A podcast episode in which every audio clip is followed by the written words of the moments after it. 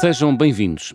Havia uma insatisfação na vida da nossa viajante, de tal forma que tomou a decisão mais radical de todas: partir em viagem pelo mundo, ir à descoberta do planeta e de si. Sabia que queria ver Machu Picchu no Peru e ir ao Annapurna, a montanha de 8 mil metros no Nepal. Regressou a Portugal um ano depois, revigorada, reencontrada. Olá, Neuza Cavalinhos. Olá, João. Conseguiste ver Machu Picchu e a montanha Annapurna? Machu Picchu, sim. Confesso que foi um bocadinho decepcionante. Porquê? Porque eu acho que tinha expectativas muito elevadas hum. e então eu queria, sei lá, conectar-me com a magia do sítio, assim, uma coisa meio mística. E chegaste lá e aquilo estava cheio de turistas. Exatamente. Foi. e foi sempre tudo à pressa porque fui com um guia e então tínhamos o tempo super contado ah. e eu senti que não consegui desfrutar eu queria poder sentar-me lá e estar só a apreciar as montanhas e não consegui nada disso. Então, Sentir a energia que dizem uh, uhum. existir naquele lugar. Também acreditas nessa ideia de que existe ali uma energia, algo que vibra em nós quando sim, ali estamos? Sim, sabes que eu, uh, o que me inspirou também a querer fazer esta viagem lá foi um livro da Raquel Ochoa, em que ela também fez uma viagem a solo um, pela América do Sul e ela, na parte Já passou ela, por aqui a Raquel Ochoa. Foi, ela é incrível. Uh, na parte que ela falava do, do Machu Picchu, eu fiquei tipo, uau, eu quero, eu quero isto, quero isto para mim. E, e eu ia à procura disso e depois de repente não foi nada disso que eu encontrei, então foi um bocadinho decepcionante. Muito bem, mas aconselhas a ir ou não? Aconselho, sim. Não deixa de ser uh, incrível e, e ficas a questionar-te como é que é possível isto existir aqui, não é? Pensando ao tempo que aquilo foi construído e é hum. é realmente muito bonito. Estamos a falar de um de achados arqueológicos uh, situados no alto de uma montanha, uhum, não é? Exatamente. Que rodeada de selva, não é? Uhum. É incrível como é que podem ter construído há muitos, muitos anos uma uma cidade ali, não é? Sim, sim, sim, sim, exatamente. Aquilo é uma cidade de pedra, não é? Desafiando Mas... tudo e todos, não é? Sim, eu acho que lá está, antigamente tinha-se muito esta capacidade de se construir coisas uh, em alturas brutais e eu não sei como, não é? Sem meios, porque hoje nós temos meios para tudo, na altura hum. não havia. E é incrível que, todo, que todos é? os sítios mais maravilhosos estão sempre num alto qualquer só para fazer as pessoas subirem escadas. eu tive para aí duas horas ou três a subir escadas para chegar ao Machu Picchu, portanto. A sério? Para aí umas duas horas. Uau! E, mas o sítio é espetacular, é. não é? É, tens uma vista espetacular, sim. Vale a pena. Vale a pena, é espetacular. Muito bem. Olha, e Anapurna? Foste ao Anapurna? Anapurna não, porque entretanto eu fiz a minha viagem muito free spirit, hum? uh, então muito pouco planeada. E depois acabei por mudar os meus planos e o Nepal ficava muito fora de volta e, e ainda não fui. Ainda está Ainda? Ainda está. Está, está, na, tua, está, está, na tua lista? Está na minha bucket list, exatamente. Está no teu topo de lista de viagens a realizar o Nepal? Sim, sim. Não sei quando, mas espero que seja em breve. Muito bem. Olha, vamos falar desta viagem de volta ao mundo uh, que tu realizaste em 2018. Um, Sim. Foi assim um, um ímpeto que te deu Explica-me como é que decidiste realizar esta volta, esta viagem de volta ao mundo. Sim, eu estava numa fase da vida completamente uh, insatisfeita uh, e muito frustrada. Então, uh, com 30 anos, e então foi aquela fase da vida que começam a surgir muitos questionamentos de quem sou eu, o que é que faço aqui, o sentido da vida. Ah. Aquelas questões mais filosóficas, uhum. digamos assim. E, e, não encontravas resposta para elas aqui? E não encontrava respostas, mas o que eu sabia é que eu não estava bem, não estava feliz e eu queria estar feliz. E sentia que eu tinha passado a minha vida toda a trabalhar e focado em trabalho, e então. E eu vivia no longo prazo, então era do género: eu vou fazer isto agora, ou vou esforçar-me agora, ou vou investir agora, para depois, no futuro, uh, fazer X ou Y, aproveitar mais, desfrutar. Uhum. E o que eu acabei por me perceber é que o tempo estava a passar e eu nunca chegava a esse ponto de permitir-me desfrutar. Hum. E. Eras, o, eras workaholic? Era, bastante. Bastante. Uma vez fizeram uma pergunta que é. Uh, na tua vida, qual a, em porcentagem de 0 a 100, uh, quão o teu trabalho é relevante na tua vida? E eu respondi 98%. Ui! E foi assustador porque eu achei que pronto. Mas depois comecei a perguntar às outras pessoas e as outras pessoas começaram a dizer 30, 40. e tu pensaste, bom, temos aqui um problema. Exatamente. Foi... e foi aí que eu tomei consciência que eu não era normal ah. uh, nessa questão e que realmente só estava a viver para o trabalho e estava cansada disso. Okay. Uh, porque o trabalho não me estava a dar a felicidade que eu gostava também que ele me desse. Uhum. Então eu sabia o que é que não queria, mas eu não sabia o que queria. Mas de repente surgiu a hipótese da viagem acho que assim muito inspirada. Mas surgiu como? Uh, quando é que te lembraste vou viajar para ver se, eu, se encontra um sentido para a minha eu vida? Eu andava já nesta fase muito de questionamento e acho que houve uma altura que começaram a surgir várias coisas na minha vida que me lançavam a ideia da viagem.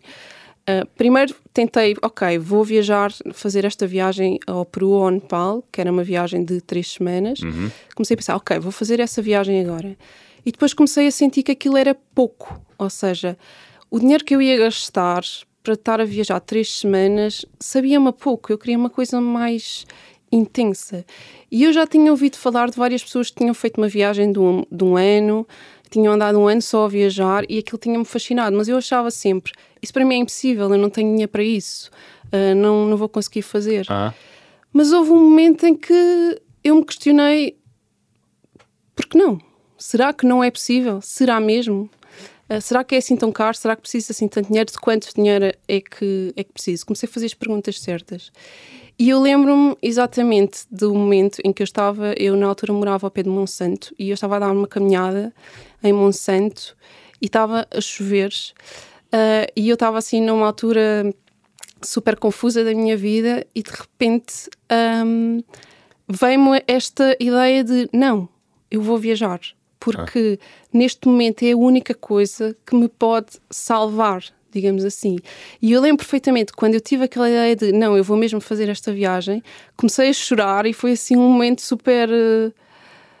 Sei lá, super forte, nem sei explicar, porque uhum. eu senti dentro de mim uma certeza gigante que era aquilo que, que eu queria fazer. Uma espécie de momento de revelação. Exatamente, foi Uau. mesmo, foi assim o meu momento eureka, que é mesmo isto. E e depois, obviamente, foi um bocadinho assustador, uh, porque pensei, não, ok, mas eu vou fazer mesmo, mas eu consigo. Porque tu não, é, não, não eras viajante até então? Não, não, é porque assim, eu era uma viciada em trabalho. Eu já tinha até feito uma viagem sozinha a Barcelona, mas foi uma viagem de três dias. Ou seja, numa... não é nada, não é? Não é nada, e sim, é a Barcelona, ou seja, uh, e, e eu neste momento, quando eu pensei, não, eu quero fazer esta viagem de um ano e eu vou fazê-la. Muito bem. Então, e do momento da decisão até à partida, hum, há um intervalo de quanto tempo? O, um ano quase. Não, um não, ano. não, chegou. Dez meses, nove meses. Nove meses, um ano a preparar essa sim, viagem. Sim. Eh, foste daqui para onde? Para a Tailândia, não foi? Sim. Comecei em Bangkok, exatamente. Eu saí... Tailândia, porque aquela região do planeta é, enfim, é mais uh, barata, não é? Uhum. É mais fácil viajar para lá, é isso? Sim, foi, foi isso que eu tentei fazer, foi escolher eh, locais que também fossem diferentes e culturas diferentes, porque uhum. eu queria conhecer, ter mesmo experiências mais impactantes e, e, conhecer novas realidades. E o Oriente proporciona, e o Sim. exotismo do Oriente proporciona, Sim, proporciona esse, essa experiência mais radical, não é? Sim, porque não tem nada a ver connosco, é, é, mesmo, ali é mesmo sair da zona de conforto. Muito bem, então eh, aos 30 e poucos, veste no meio da Tailândia Sentiste perdida, Neuza? Ou não? Confesso que os primeiros dois dias foram um bocadinho complicados. Uh -huh. Estava mesmo fora da minha zona de conforto, então sentia-me super desconfortável. Mas de repente cheguei a uma ilha, Koh Lanta, na Tailândia, e hum, não sei, houve ali um momento em que comecei a, lá está, a desfrutar. Um, comecei a... A desfrutar, ou seja, a gozar o, o sítio, uhum. as pessoas, o local, esquecendo a Neuza workaholic. Sim, eu confesso que os primeiros tempos ainda pensava muito em trabalho, embora eu felizmente eu tive um mês de diferença entre o sair do meu trabalho uhum. e o partir em viagem, então tive ali um mês que me deu, ok, já para refrescar um bocadinho as ideias, mas uh, eu mesmo em viagem nos primeiros tempos ainda pensava em muitas coisas de trabalho, por mais que fosse um trabalho que eu já não tinha, porque eu despedi-me mesmo. Uhum. E, mas eu acho que naquele momento eu tive ali um episódio, foi quando comecei a andar de scooter, eu, eu não tinha por hábito andar de moto, mas era uma coisa que me atraía, e eu descobri que eu na Ásia eu tinha, se eu queria ter liberdade e se queria tipo, não gastar balúrdios também em transportes, eu tinha que começar uh, a andar de scooter, porque é o, o meio de transporte mais prático. Só que eu tive ali um dia a mentalizar-me porque eu estava cheia de medo. E eu fui mas tu não, conduzias ou não? não eu tinha conduzido uma vez, uma vez, só tipo uma experiência, mas. Uh... Tinhas experimentado sim, andar de moto sim. e, portanto, adotaste a moto como o teu, como teu meio de transporte uhum. regular na Ásia, foi? Uhum. Sim. Grande transformação. Foi espetacular, mas a, a primeira vez, quando eu, me sento em cima da scooter, o senhor que me alugou a scooter lá me explicou os botõezinhos ah. e não sei o quê, e eu entro na estrada, ainda por cima, tudo a andar na faixa da esquerda, ainda havia esta questão. Mas foi, foi uma sensação de liberdade, hum. foi espetacular. Esse dia, eu lembro foi tipo dos melhores dias da minha vida. Foi espetacular. Isso é, isso é bonito. Uhum. Foi mesmo espetacular. E o engraçado é que depois, no meio do caminho, fiquei sem, sem combustível. E foi logo assim uma aventura. Uh, com ou sem capacete? Aí com capacete, com capacete, mas houve vários sítios onde andei sem, porque lá. Cabelo ao vento. Sim.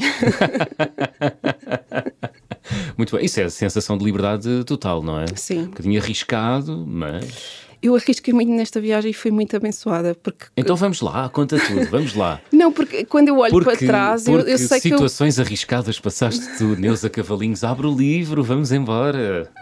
Conta-nos tudo. Não, então sei lá, eu acho que eu, eu, gosto muito de natureza, então eu fiz muitos trilhos eh, na natureza. Uhum. E eu, lá, no, lá na Ásia? Uhum, uhum. Sim, na Ásia, por sítios espetaculares. Na Malásia, no Bornéu, também no Vietnã. Então, lá está, muitas das vezes eu fui fazer grandes trilhos sozinha. Sozinha? Uh, que era, eu lembro-me que numa ilha em Tioman, na, na Malásia, era eu e uns lagartos gigantes para aí com um metro ou mais, sozinha num sítio que, que, os trilhos já não se notavam, então eu tinha que andar por cima de árvores e a única indicação que eu tinha é segue os cabos da luz. Uh, e eu olhava para cima para tentar perceber onde é que estavam os cabos e tentar seguir essas direções. E eu hum. tive quatro horas no meio do mato eu e lá está, aqueles lagartos e eu detesto répteis. uh, não sei porque é que eu tive inteligência de ir com e fazer um, um, trilho com um vestido, mas pronto. Uh, são coisas que se aprendem. São coisas é? que se aprendem, pronto. E, e depois, quando cheguei do outro lado, lá está, eu pensei, eu, se eu tivesse caído ali e magoado, uh, eu tinha ficado lá. Ah. Uh, nunca mais, uh, ninguém ia lá por mim. Pois. Porque ninguém sabia que estava ali. Porque há alguns trilhos, aqueles que são certificados, digamos assim, tu dás registro entrada, etc. Ali não, ali foi mesmo. Aventura. Aventura, sim. Into the Wild. Into the Wild. Mas Aí foi vai a Neuza Cavalinhos uh, pela aventura do Sudeste Asiático. Olha, então, Tailândia, depois, por onde andaste, por onde andaste, Neuza? Então, Tailândia, Myanmar, um, Laos, uhum. Camboja, Vietnã. Eu não estou a dizer a ordem certa, mas pronto. Uh, Camboja, Vietnã, Malásia, Indonésia. Indonésia. Uhum. E depois fui para a América do Sul. Foste à Índia? Não. Não, não. Foi mesmo Porquê? só. Porque eu acho que a Índia. Eu pergunto porquê, porque habitualmente quem vai para aquele lado do Sim. mundo acaba sempre por fazer uma incursão à Índia, não é? Sim, mais ou menos, porque eu ali tentei muito fazer os países todos que eu consegui o máximo por terra. Uhum. Ou seja, passar as fronteiras por terra, porque também era a forma mais barata. Porque os, o que encarece uma, uma viagem são os voos. Pois. Pronto. E ali hum, tu consegues na Ásia, eles têm transportes mil vezes melhor que os nossos. Uh... Mas, mil vezes, mas mil vezes mais lotados também, é? sim, sim, mas até há mais organização. É claro que, obviamente, pronto, tem que se pensar que estar na Ásia e andar, como por exemplo no Laos, tu sabes que tu vais apanhar um autocarro, mas vais tu e vão mercadorias lá dentro. Uhum. E eu tive experiências de eu ir num autocarro e ter um miúdo sentado ao meu lado num banquinho daqueles de criança na, naquelas filas do meio. Uhum. Aquilo nem era um autocarro, no era corredor, aquelas é? minivans, sim, no uhum. corredor. E basicamente ele adormecer e encostar a cabeça ao meu ombro. Pronto. Portanto, ou seja, mas são estas coisas, isto é a realidade da Ásia, não é? Mundo informal. Sim, e eu acho que quando nós vamos para este sítio também temos que ir disponíveis para, para viver isto e está tudo ok. E, e eu hoje posso dizer que para mim fazer uma viagem de 20 horas no autocarro, tranquilo. Boa. Olha, no Laos, uh, serviste de isco uh, para uma operação de contrabando, foi? Sim. Explica-me essa história.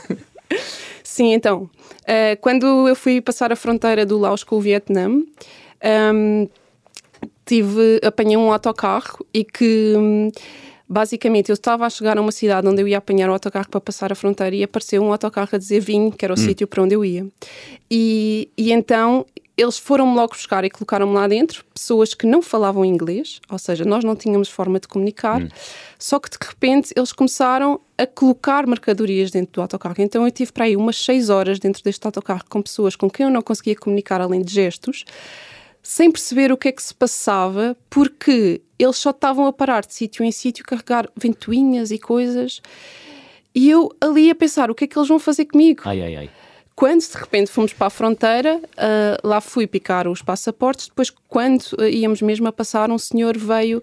Um, entrou no autocarro hum. para confirmar o que é que se passava ali e eu percebi que as pessoas estavam muito a apontar de mim e o, a minha sensação foi que elas estavam a dizer que me iam levar ao Vietnã e por isso tinham que passar a fronteira. Então o que eu senti foi isto, ou seja, eu era a única turista ali e eles precisavam de mim para poder passar a fronteira com as coisas todas, com as mercadorias todas que eles tinham no autocarro. Um, e eu, isso, super assustador, lá passámos a fronteira, uhum. um, eu sem saber o que é que se ia conseguir chegar ao destino ou não. Eu nunca me senti em perigo, uh, não, não tive essa sensação e eu, eu, fui sempre muito atenta àquilo que a minha intuição dizia, uhum. mas eu não fazia a mínima ideia como é que aquela história ia acabar. E depois lá me deixaram numa terriola e tiraram-me do autocarro e me colocaram-me dentro de outro autocarro normal, daqueles das cidades normais, normais que depois me levou para, hum, para o destino que, que eu ia. Mas quando dizes uh, levaram-me e tiraram-me do autocarro, foi com rudeza ou foi. Não, era uma, uma senhora, a única ah. coisa que ela dizia em inglês era you, então era quando ela queria falar comigo, começava a dizer you, you, you, you, e apontava. Pronto, mas ao menos eu já sabia quando é que ela queria falar comigo, que ela começava yu, yu, yu, Então era tipo, ela apontava yu, yu, yu e fazia-me sinais tipo a chamar por mim, não é? Sim. Uh, e se quisesse que eu levasse a mochila, apontava para a mochila para eu levar. Hum. Então, surreal, foi tudo. Eu lembro-me que houve uma vez que ela me perguntou se eu tinha fome para comer e começou a fazer tipo assim gestos à volta da barriga. Da barriga. E depois lá me levou também a um sítio para eu comer qualquer coisa, que por acaso foi uma sopa espetacular do melhor que eu comi lá. Não sei se foi por causa da situação, mas soube-me pela vida. Muito bem, muito bem. Hum, tiveste medo na Ásia? Uh, só uma vez, acho eu. Não, não. Foi medo, foi assim, receei um bocadinho pela minha vida, que foi quando apanhei um sismo em Bali. Ui uh, que na verdade foram dois, assim, mais violentos. Uhum. O, sismo, na realidade, foi em Lombok, que foi na ilha ao lado, mas que teve repercussões em Bali, onde eu estava a viver na altura. Uhum. E aí eu tive um grande susto, porque quando eu acordo com a cama a tremer e a casa toda a tremer, sem perceber o que é que se estava a passar, uhum. eu só me lembro de levantar da cama e eu própria estava toda a tremer também. E, e eu acho que nesse momento eu tive a sensação de será que eu estou segura aqui? Porque de repente isso foi a primeira vez e tive mais uh, três hum. sismos nesse, hum. nesse, a seguir. Um, e quando foi o último, eu, eu comecei a questionar-me: tipo, será que eu estou mesmo segura aqui? Será que faz sentido estar num sítio hum. em que tem tantos sismos? E permaneceste uh, lá ou foste embora? Não, permaneci. Okay. Pronto. Uh, mas questionei-me porque realmente foram dois sismos violentos em que morreu muita gente. Ah. Não em Bali, mas, mas em Lombok. Muito bem. Uh, e pronto. Muito bem. Olha, Neuza, estamos na reta final da primeira uhum. parte. Vamos abrir o álbum de viagem. Ok.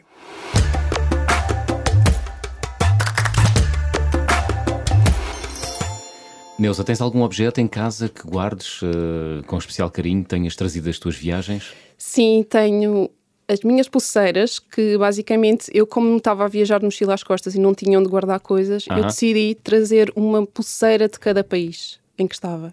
Então eu trouxe 13 pulseiras para casa, que cada uma de, do país em que tenho, que eu na realidade já não tenho todas porque eu decidi ir dando a algumas pessoas, porque era uma coisa tão especial para mim que eu achei que fazia sentido também dar a pessoas que são especiais para mim. Olha, boa, generosa, muito generosa. Mas elas, durante muito tempo, eu, eu, usava as pulseiras todas no pulso. Eu tinha pulseiras quase até ao cotovelo. Neuza, hum, Machu Picchu, já disseste no início do programa, desiludiu-te. O que é que te deixou de queixo caído na América do Sul? Ah, isso é fácil. É fácil? Foi mesmo queixo caído. Então, As cataratas de Iguaçu. no Brasil, Ah, sim, Brasil, Argentina. Argentina, então. Uf, espetacular. E tu, é aquele sítio que tu chegas e sentes-te uma formiga. É, sentes-te minúsculo porque aquilo é mesmo uma grandiosidade. um- Eu, não, eu acho que não dá para explicar por palavras, mas eu sei que quando eu cheguei lá, eh, eu já tinha visto muitas, muitas cascatas em toda a viagem, porque é uma coisa que eu gosto muito, e na Ásia também há imenso. Mas quando eu cheguei lá e eu vejo hum, aquela água a cair daquela dimensão, o meu coração disparou. Mesmo aquela coisa de uau, que é isto? Êxtase. Sim, pá, é incrível. E aquilo é, é espetacular. É, porque é, é mesmo, tu sentes mesmo a força da natureza, é mesmo impressionante. Impressionante como é que. Como é que há coisas tão incríveis, tão bonitas, tão, como é que a natureza é tão perfeita. pronto. Mas uh, quando, quando eu, eu nunca fui, Uhum. uh, nunca fui às, às cataratas uh, do Iguaçu. Iguaçu. um, estamos a falar de, um- de uma coisa de que tamanho? Bastantes metros, que- quiló- aliás, se se formos avaliar a dimensão, assim são quilómetros, não é? E são, sei lá, imagina, pá, aquilo é, pá, são vários campos de futebol. Uau! Ah, aquilo é espetacular, tu, Aham. tu és mesmo uma formiguinha minúscula, pá, eu não sei quantos metros é que aquilo terá para cima, porque aquilo depois tem várias zonas. Pois, olha, estou a ler aqui, diz, é um conjunto de cerca de 275 quedas de água. É, não, é, é muito, É grande. muito. Porque depois tu tens a parte em que da Argentina e do Brasil, Aham. ah, que são, têm vistas diferentes. Ah, E tu foste à parte brasileira. eu, fiz, eu fiz as duas, As duas. porque eu atravessei a fronteira aí. Ou seja, eu primeiro fui à Argentina, Uhum. que era de onde eu vinha, ah, que foi logo quando eu tive esse impacto, e que na realidade ah, eu acho que em termos de impacto é muito menor quando vês do lado da Argentina do que quando vês do lado do Brasil. Portanto, Cataratas de, de Iguaçu é do lado brasileiro, é aí que, se é aí que nos sentimos esmagados. Uh, eu acho que podes ir às duas, Vais mas é, dizer é helicóptero. porque, É é porque- não, porque no lado do Brasil eu acho que a grande vantagem é que tu podes entrar lá no meio. Aqueles, Ah. Eles construíram um passadiço, então Uhum. tu consegues ir mesmo lá ao meio da cascata, tanto que tu vais lá e eles até vendem aquelas capas de plástico porque tu sais lá todo molhado. Pois. Porque aquilo a água tem uma força incrível. Hum, então eu acho que é por isso. A parte do Brasil te permite tu ires lá mais ao meio. A Argentina não é tanto assim. São, são vistas diferentes e que eu acho que é super importante ir aos dois lados. Pronto, Não- eu não diria para escolher. Eu acho que se puderes, vais aos dois lados, porque aquilo também é só passar a fronteira. Muito bem. Olha, América Latina, depois já percebemos. Argentina, Brasil, para onde é que andaste mais? A Peru, que é assim dos sítios mais incríveis, que eu aconselho a toda a gente, porque tem todo o tipo de paisagem diferente.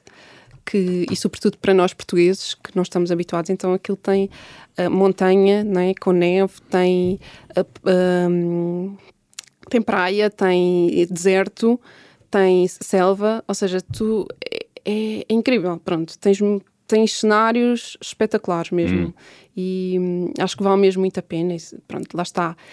Apesar do Machu Picchu foi um bocadinho decepcionante, mas toda aquela zona de Cusco dá vontade de passar lá uma vida. É, é absolutamente incrível.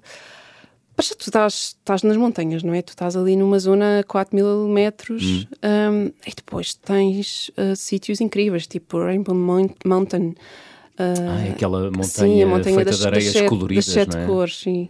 Uh, epá, é Tu viste ao vivo? Sim. Eu tive muita sorte, apanhei um ótimo tempo, Aham. subi até lá acima. Um, pá, aquilo é mesmo.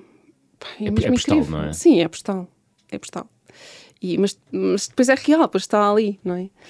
Ah, pá, e a- acho que aquele cenário de- das montanhas e mesmo as próprias cidades, as cidades são muito bonitas. Um, e, e depois tens as pessoas e a cultura e isso tudo, não é? Que, que- que também são ah, uma componente muito importante nos sítios onde, vais. Uhum. Esta viagem, Neuza, de volta ao mundo que tu realizaste, eh, pela Ásia e pela América do Sul, sempre, andaste sempre sozinha, Sim, praticamente sempre. praticamente. Sim. Foi uma Ah, escolha? Foi uma escolha, porque lá está, o principal objetivo desta minha viagem era reencontrar-me comigo mesma. Conseguiste? Então, sim, acho que sim. Acho que comecei esse processo.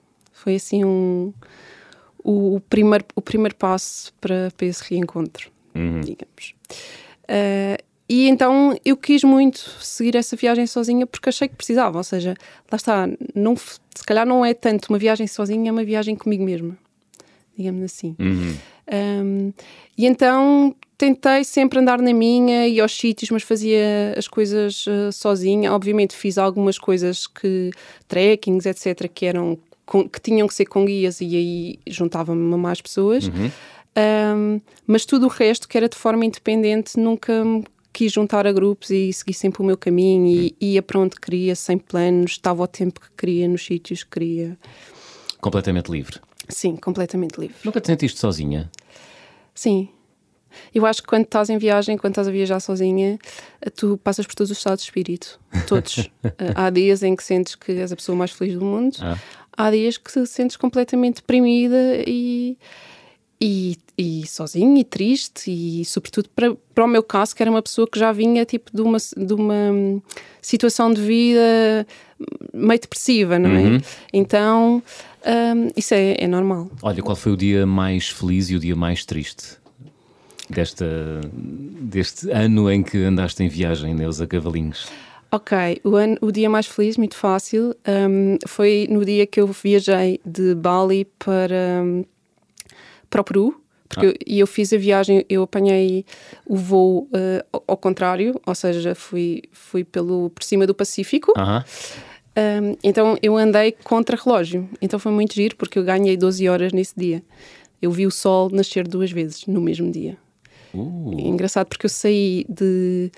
Eu acho que foi. Eu saí da Austrália porque eu fiz um- uma paragem na Austrália às 11 da manhã Aham. e às 11h20, exatamente, e eu cheguei hum, ao Chile no, às 11 da manhã, ou seja, eu cheguei mais cedo do que, do que parti. Foi, foi muito engraçado. é estranho. Mas, mas, mas o, o que te fez feliz foi ver o sol, foi ver Não, nascer o sol Ver nascer o sol foi espetacular. Foi Ok. daqueles cenários, tipo, ver nascer o sol, tipo, ainda por cima, quando estava a chegar ao Chile, em, em cima dos Andes, é só um cenário incrível. Pronto. Tirar fotografias. Sim, mas nas fotografias não se nota nada, porque está muito escuro. Ok. Ou seja, vê-se assim uns raizinhos, não, dá, não dá para ter a sensação. Pronto. Uhum. Mas esse dia foi o mais feliz porque lá está, eu, eu sentia uma pessoa nova e transformada, e na altura foi depois de eu ter lançado o meu podcast, e eu vinha super de coração cheio. Eu acho que lá está, eu, eu tinha com essa sensação de eu finalmente reencontrei-me. E, e eu sentia que ia para esta nova fase da viagem uma pessoa diferente, e estava mesmo a sentir que tipo, estava tudo no sítio certo. Aham. E isso mudou depois a maneira como tu desfrutaste da viagem daí para a frente? Sim, sim, já foi, já foi totalmente diferente, tanto que lá está, depois quando quando estava na Bolívia, já quando estava a fazer, fazer o salário do Uni, conheci um grupo de, de brasileiros e já segui viagem com eles para aí durante duas semanas ou o que foi, ah, porque já estava num espírito totalmente diferente, ou seja, já queria aproveitar outras coisas, já queria realmente também socializar mais e estar mais com pessoas. Isso aconteceu quant- quantos meses depois de teres partido de Portugal? Então, ah, quando eu fui para a América do Sul, sete meses. Sete meses. Uhum. Uau, Sete meses. é muito tempo. é muito tempo. Foi o tempo suficiente para ti, não é? Sim, eu, eu acho que eu aos nove meses comecei a sentir vontade de voltar para Portugal. Hum. Porque eu acho que nas- nestas viagens há sempre um momento em que tu começas a sentir, ok, está tá bom, eh, quero- chega. Já chega. Quero- Mas é o que voltar. Já estou cheia ou, ou tenho saudades de- do meu mundo? Porque quando estás em viagem, eu comecei a chegar a um ponto que era já. O que é que eu vou ver agora? Que eu ainda não vi. E eu sou muito pessoa de novas experiências. Ou seja, Aham. não gosto muito de repetir coisas. Pronto. Ah, viciada na novidade. Exatamente, Uhum. pronto. E então chegava a um ponto de, ah, mais um deserto, ah, mais uma montanha, ah. Que luxo! Ou seja, eu, tipo, eu, eu no- na Ásia chegou um momento que era, já não quero ver mais Buda, já não quero ver mais templos, já... Porque no início é tudo muito giro porque é novidade, mas Claro. depois chega a um ponto que, não, já só é mais do mesmo. Uhum. Então eu acho que quando já passaste por tanta coisa, Hum. chega a um ponto que epá, já nada me está a dar aquela adrenalina, aquela pica de que tu queres ter em viagem, que Claro. eu acho eu, que é o que as pessoas querem. é? Uhum. Ficou uma pergunta sem resposta. Qual foi o dia mais triste? Ah, o dia mais triste. Uf. Eh, Não sei, mas eu lembro-me de um dia quando estava em Vang Vieng, no Laos, Uhum. de- foi um dia mu- muito triste em que eu me levantei para tomar o pequeno almoço, mas depois até voltei para a cama. Que eu, acho que foi quando eu comecei a sentir. Eu já estava a viajar há dois meses, mais ou menos, e foi aí que eu comecei a sentir do. Uau, já passaram dois meses hum, e estou a sentir uma certa insatisfação. Sei lá, eu acho que até comecei a sentir saudades de trabalhar. E acho que foi aí que eu pensei: não, eu vou ter que fazer mais por mim e eu vou ter que começar a olhar para dentro. Hum. Uh, porque tive dois meses muito a viver as novas experiências, lá está. E acho que naquele momento é que eu senti mesmo de: não, eu agora vou ter que começar a fazer a viagem mais interna e começar tipo, a olhar para mim e a tentar conhecer-me. Eu acho que, esse, acho que esse foi um dia em que eu me senti triste, mas foi um dia catalisador de mudança e isso foi positivo. Boa. Acho que sim. Muito bem. Olha, e tens noção uh, do momento na viagem que te reencontraste? Foi nessa. Sim, eu acho que foi um bocadinho antes. Uh, eu estava a viver em Bali porque eu tive dois meses só a viver em Bali durante julho e agosto. Uhum. E, hum, e eu acho que foi nessa fase porque eu em Bali tive a oportunidade de parar, pronto, estar ali embrenhada naquele espírito de Bali que realmente aquilo tem uma energia diferente, sente-se mesmo. E. e entretanto comecei a dedicar-me ao meu projeto porque criei um podcast enquanto lá estava. Então uh, houve um momento que eu comecei a, a, ter clareza de para onde é que queria ir, qual era o meu rumo, o que é que queria fazer. Hum. Uh, e eu, houve um dia que eu percebi que afinal eu tinha mudado, que afinal eu já não era a mesma que tinha partido. Uh -huh. E senti-me extremamente conectada comigo e senti que, ok, eu consigo perceber quem sou agora e para onde é para onde é que quer ir. E, e foi uma sensação muito boa. Libertadora. Sim, foi? sem dúvida, foi. a viagem tem esse poder, não é? Sim. Quando nos confrontamos com os outros, eh, com, com, com o quão diferentes são os outros, não é? Quão diferente é o mundo. Uh, sim, porque é uma, é uma expansão vemos, de consciência, é? sim. É. é. impossível, tu quando fazes uma coisa, uma viagem destas, que vais também para um sítio tão diferente, tu expandes a tua consciência, porque tu começas a prestar atenção a outras coisas, a outras realidades e tens tempo. Pois é. Faz toda a diferença. Tens tempo. Tens tempo e no meu caso eu tinha tempo para pensar em coisas que eu nunca tinha pensado antes, porque deixas Por exemplo, de ter a preocupação lá, do coisa, trabalho. Coisas deixas... novas que pensaste. Olha, hum, acho que muito sobre mim, não é? Mas eu posso dizer que expandi uma imensa consciência e tudo o que são questões de ambientais, porque tu na Ásia és confrontado com aquela questão do lixo e do. Enfim, ou seja, é uma realidade que nós já não temos noção aqui. Que e eu lá acho. assume. Sim.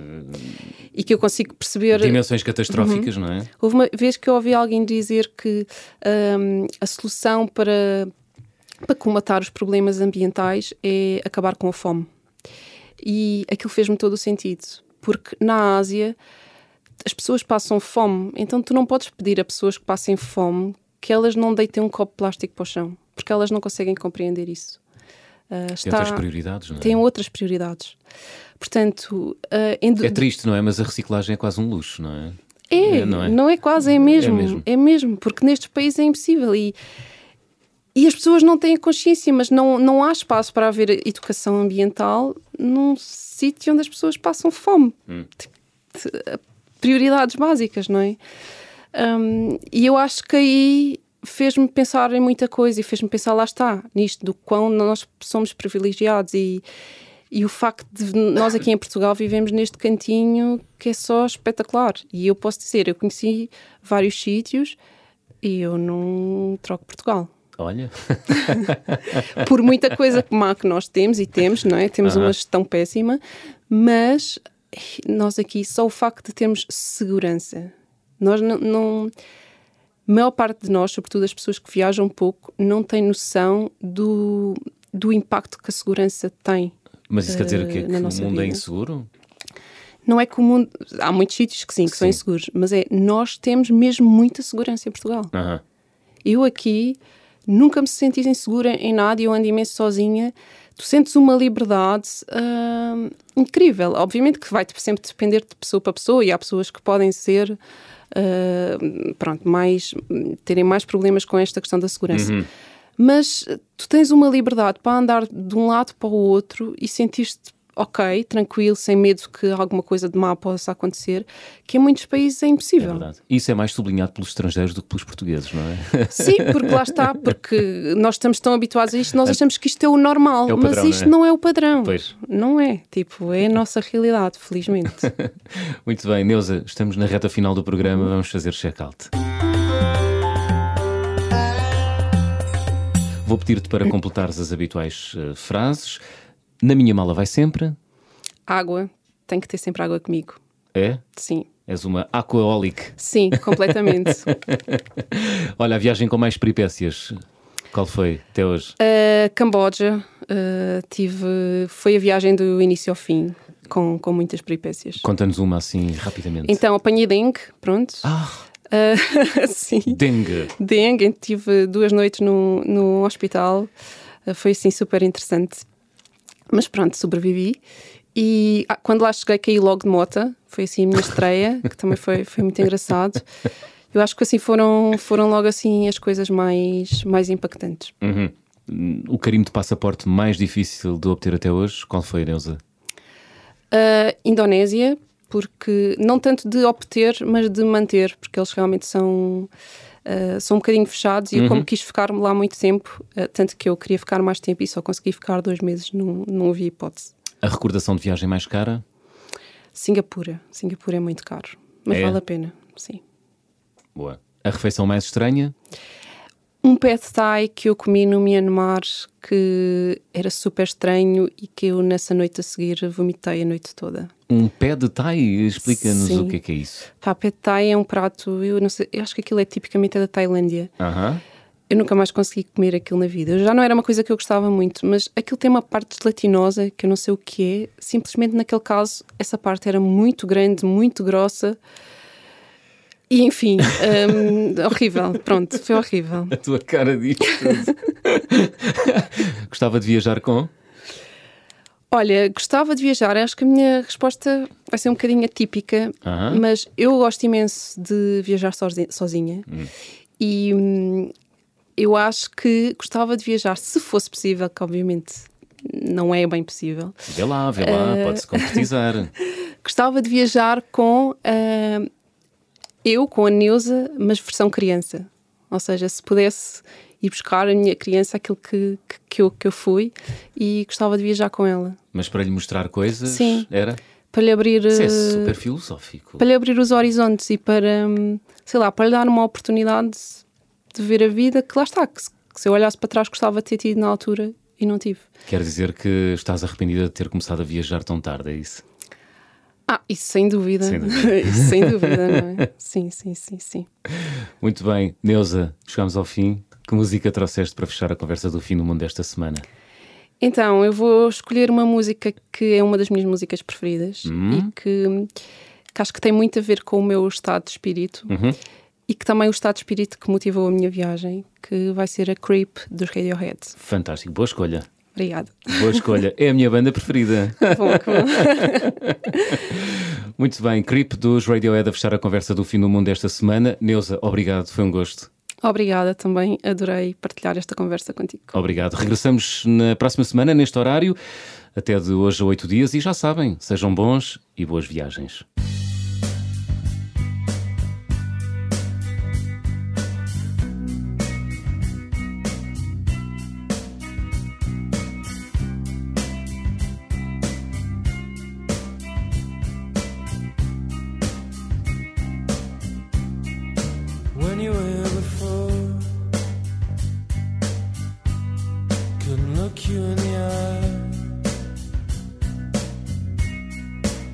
Just like